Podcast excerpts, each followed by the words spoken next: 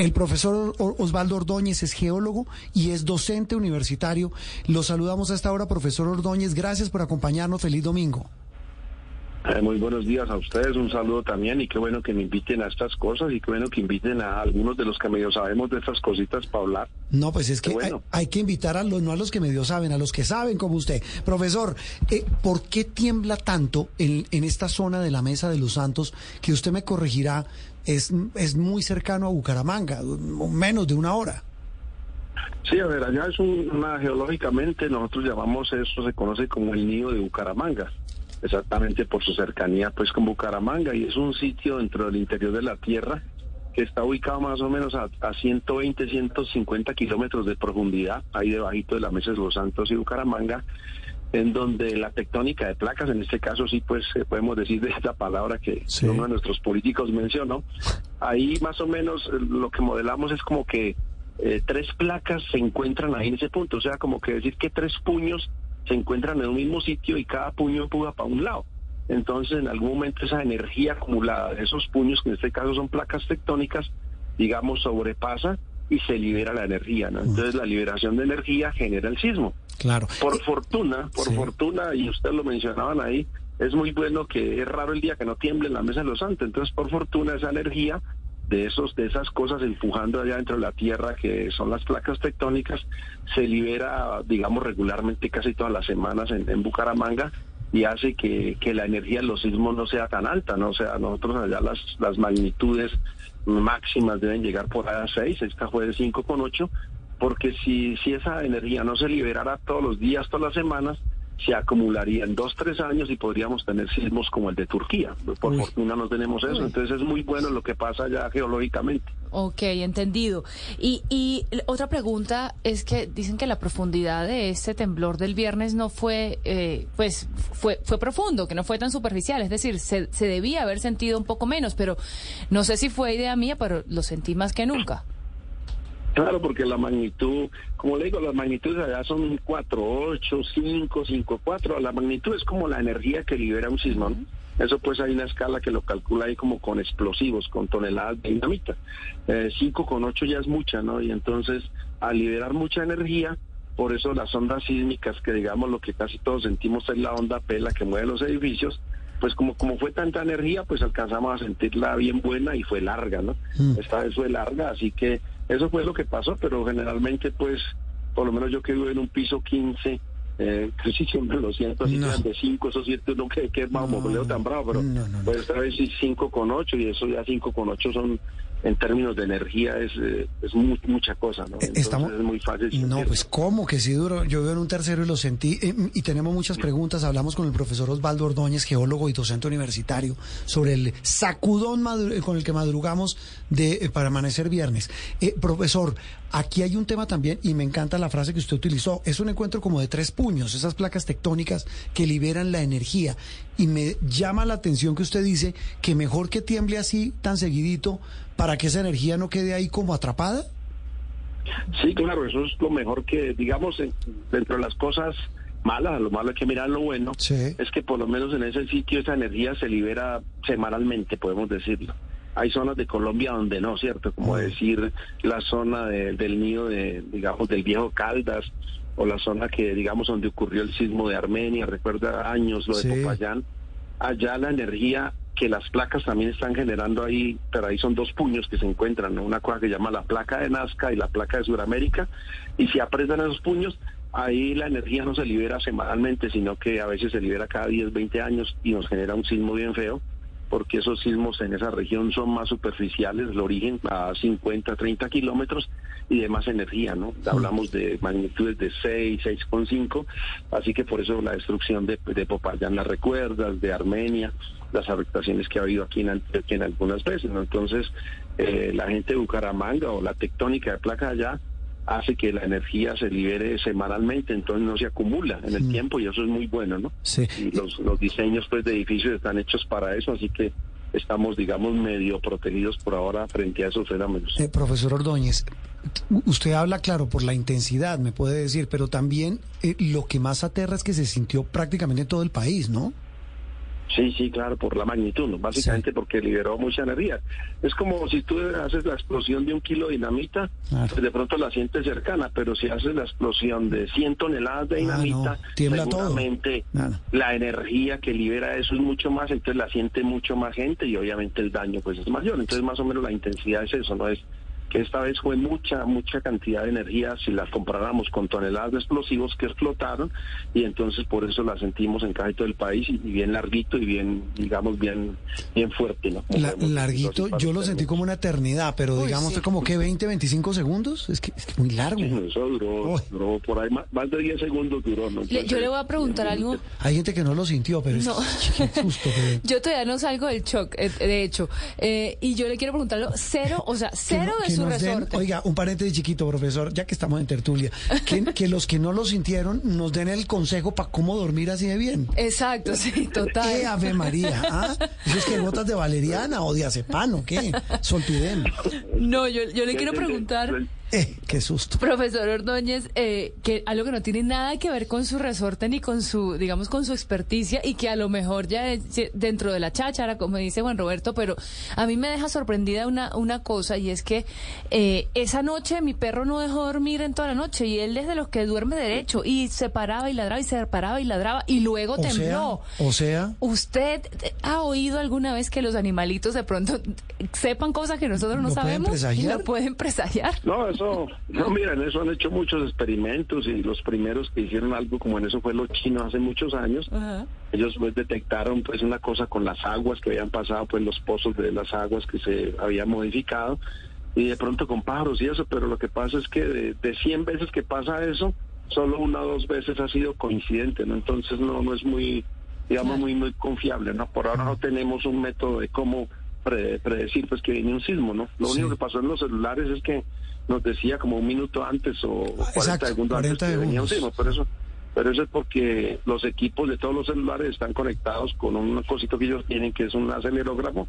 Entonces ellos eh, al mismo dicen, vea, viene una aceleración de la gravedad, que es un sismo, mismo a la alerta, pero pero no más, no, no está no está prediciendo, pues no está diciendo como un día antes que haber un sismo dos horas antes, no, es una, simplemente una alerta, ¿no? pero no tenemos todavía un método para eso, no existe todavía un método para eso y los americanos, los japoneses, los asiáticos han trabajado en todo eso, pero hasta ahora no le han pegado a nada. ¿no? Es muy, muy difícil realmente predecir la naturaleza en ese sentido. Basado, profesor, y volviendo ya no a la cháchara, como dice Andreina, o, o al refranero popular, y, acudiendo, repito, a los que saben, como usted, usted nos habla de esta liberación de energía, de este choque de puños o placas tectónicas.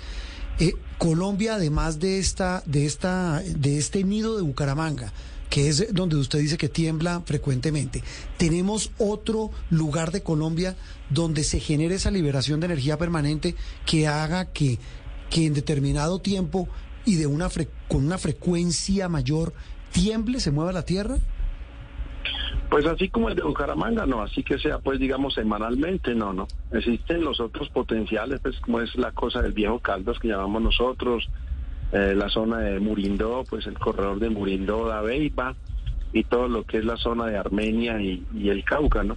Allá, allá no, allá no hay, no hay liberación, digamos, continua de energía, sino que se está acumulando y un día nos va a soltar un mamotreto por ahí de magnitud 7, 7,5 y, y ojalá no nos pase cosas como las que pasó pues en, en Popayán hace muchos años o en Armenia, pues pero pero la posibilidad pues de sismos de magnitud mayor en esos corredores que te menciono son mucho más altas pero no son tan frecuentes no esa es la diferencia. En cambio en Santander es frecuente. Todos los días pues a los santanderianos pues tienen esa digamos, ese privilegio ¿no? de todos los días o semanalmente sentir allá los, guarapazos del nido de Bucaramanga, pero son de magnitud manejable, no soportable. Eh, guarapazos, hacía rato no oía esa palabra, es decir, un huascazo, guarapazo.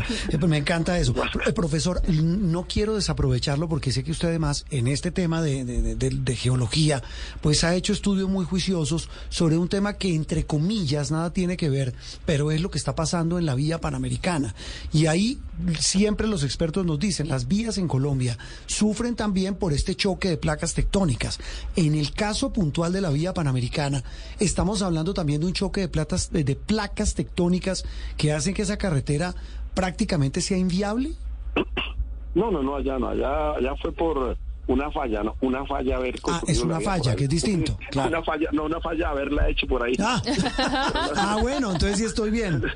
Es una falla, como la- cuando un geólogo hace un- una, una embarrada, decimos, es una falla. Ah, bueno, ya pensé que era Una que me había equivocado. Ah, bueno, Una entonces- falla haberlo contratado. Eh, Precisamente por ahí no se podía hacer la vía porque es una zona geológica, digamos, en ese sector específico, un antiguo deslizamiento, un material que antiguamente se había movido No. y que era susceptible de moverse en cualquier momento, así que no tiene que ver ni con placas tectónicas ni con fallas geológicas. ¿no? Ah, bueno. La falla es los ingenieros que diseñaron por la vía ahí. Ah, Esa esa es la falla. Venga, y hablando de fallas, eh, lo aprovecho porque es que de verdad, el debate que hay en Bogotá de si se hace el metro elevado o subterráneo, el que usted seguramente ha oído hablar en medio de estos debates políticos entre la alcaldía de Bogotá y la presidencia, entre Claudia López y Gustavo Petro. Geológicamente, ¿qué es más conveniente para Bogotá? Geológicamente para Bogotá, a ver, eh, o sea, lo mejor, lo mejor en cualquier lugar del mundo y de forma general, pues entendemos en la academia son las obras subterráneas, ¿no? de forma general. Sí. Eh, lo segundo, bueno, es el del elevado, ¿no? El otro es a, a ras, pues, a tierra, esos son como los escenarios, ¿no? Sí. Ya después viene eso, son los costos. Mucho más costoso es hacer un metro subterráneo, Pero, evidentemente. pero digamos. geológicamente, ¿cómo es la tierra de Bogotá? Por eso. Es muy costoso porque la geología de, de, digamos, del subsuelo ahí en Bogotá, eso antiguamente fue un pantano. Es un pantanero pues que se secó, por eso se llama la sabana de Bogotá. Entonces eso tiene materiales eh, de arcillas, de lodos, poca compactación y la construcción de esos materiales es muy costosa. Se puede hacer, sí, muy costoso. Pero vale Y más. adicionalmente, pues sí, eh, vale más o menos del orden de un metro a ras vale uno. Uno elevado vale tres veces más a cuatro. Y uno subterráneo vale de cinco a siete veces más. Esos son los, los costos. Entonces aquí la- el problema no es cuál es el mejor, sino... El que eh, valga menos y el que salga más plata. rápido. Claro. No, para cuál tenemos dinero. Mm. Eh, El problema es ese, ¿no? Porque es que usted no puede planear de, de tener un Ferrari o un Twingo, pues como el caso pues de Shakira o un... Cuidado con el Twingo, que yo soy del Team Twingo. Yo también soy Team Twingo. Ojo con eso. Si no es, es qué dinero tiene, no qué dinero tiene el país, porque los, los tres se pueden hacer, digamos, en tiempos es lo mismo, eso no es mucho problema hoy en día con la ingeniería, sino los costos y lo que tiene el país de capacidad. Entonces hacer un metro subterráneo hoy es demasiado costoso para el país, no hay como, no hay como, digamos, soportarlo, pero el problema básico es, digamos, los estudios que no existen. Cuando te hablo de subterráneo hay que hablar entonces de acuíferos, de aguas Claro. subterráneas, de entornos que no se han estudiado ni se han perforado, porque las estaciones de, para poder ser viable en Bogotá, estaciones en alguna parte deben estar a 50 metros de profundidad.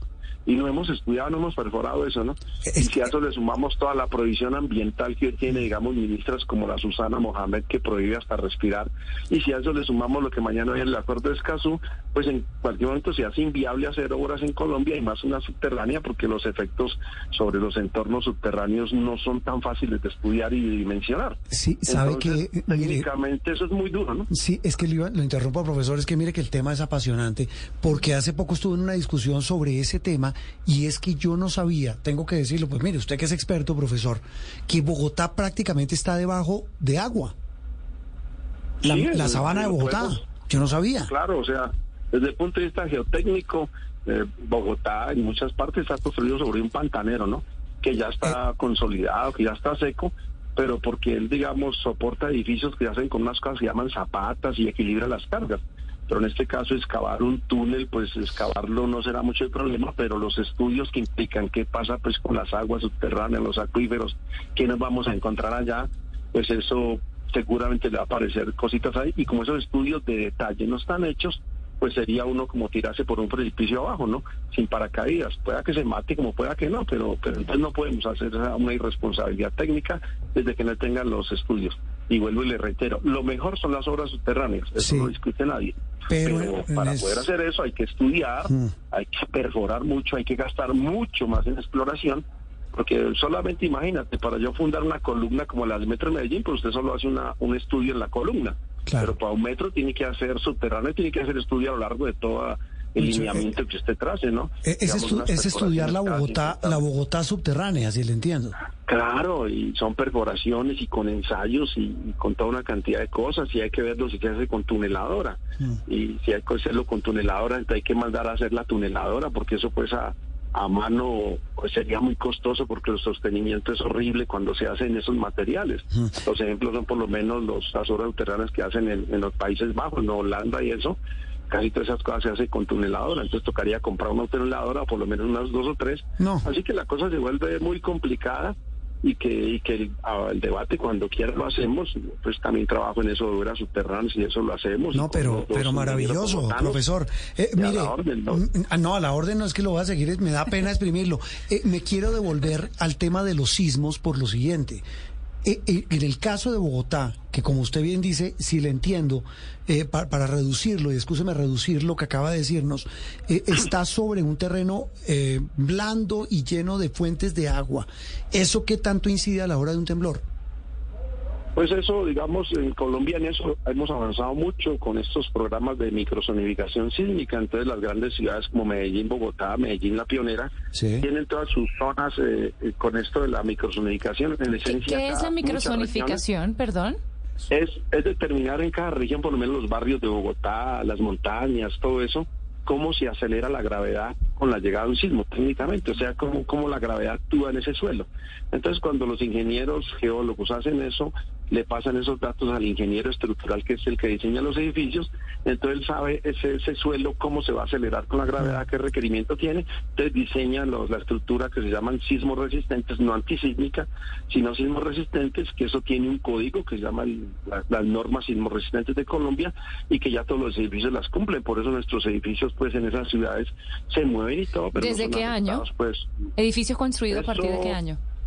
Ah, no, digamos, eso se ha modificado, ¿no? La, digamos, en este siglo se han hecho, ahorita está para modificarse nuevamente y, son buenas, digamos, son muy buenas porque son hechas pues por ingenieros estructurales, civiles y con el acompañamiento pues de gente que trabaja mucho en esto de microsismicidad y aceleración de la gravedad. Entonces son cosas muy buenas y que te dicen en cada sector, por lo menos en Medellín, de qué altura tiene que hacer el edificio, de qué profundidad las cimentaciones, cuál es el tipo de aceros y cómo lo tienes que hacer. Así que digamos que nuestro país está eh, bien cubierto con eso en las edificaciones nuevas, ¿no? Siempre y mm. cuando se hagan bien, no como la de Space, pues que... Ah, no, que eso es otro capítulo. Eh, eh, profesor, otra, otra cosa. hablamos de Bogotá, nos habla de Medellín, pero, ¿por qué no nos hace un repaso rapidito? Me quedan unos instantes. Hablemos de otras grandes ciudades. Bueno, Bucaramanga, que es, digamos, en ese nido de Bucaramanga, eh, ¿cómo está geológicamente para soportar estos sismos? No, la ciudad está, allá también aplica muy bien las normas, hay mucha dedicación nueva, ya los ingenieros civiles ah, de las empresas pues aplican muy bien eso. Está construido sobre un terreno también que es, digamos, donde se acelera mucho la gravedad, que es la terraza de Bucaramanga, pues un depósito. La mesa de los santos ya está muy bien porque esos son areniscas y rocas sedimentarias, entonces ahí las ondas, digamos, eh, maneja muy bien. Cali, Cali está bien. Eso le iba a decir yo, Cali. Problema con, sí, Cali también. Eh, solo son muy poquitas las ciudades que no tienen la Pero, pero venga, venga, que es que tengo, me están mandando mensajes de todo lado, profesor. El eje cafetero ya nos contó que ahí está medio complicado, porque ahí hay, digamos, un tema de fallas, eh, digamos, que, que hacen propicio el tema de los temblores. Pero ¿cómo están las ciudades del eje? Sí, no, ya con después del sismo Armenia, ya hay con la implementación, pues las normas y eso, ya todas las edificaciones tienen que cumplir las normas sismo resistente y adecuarse. Ya las viejas y o hay que reforzarlas o pues demolerlas, pero nuestro país en eso tiene tiene muy buen trabajo porque la ingeniería ha estado al frente de eso, ¿no? Después de todos los desastres que han pasado.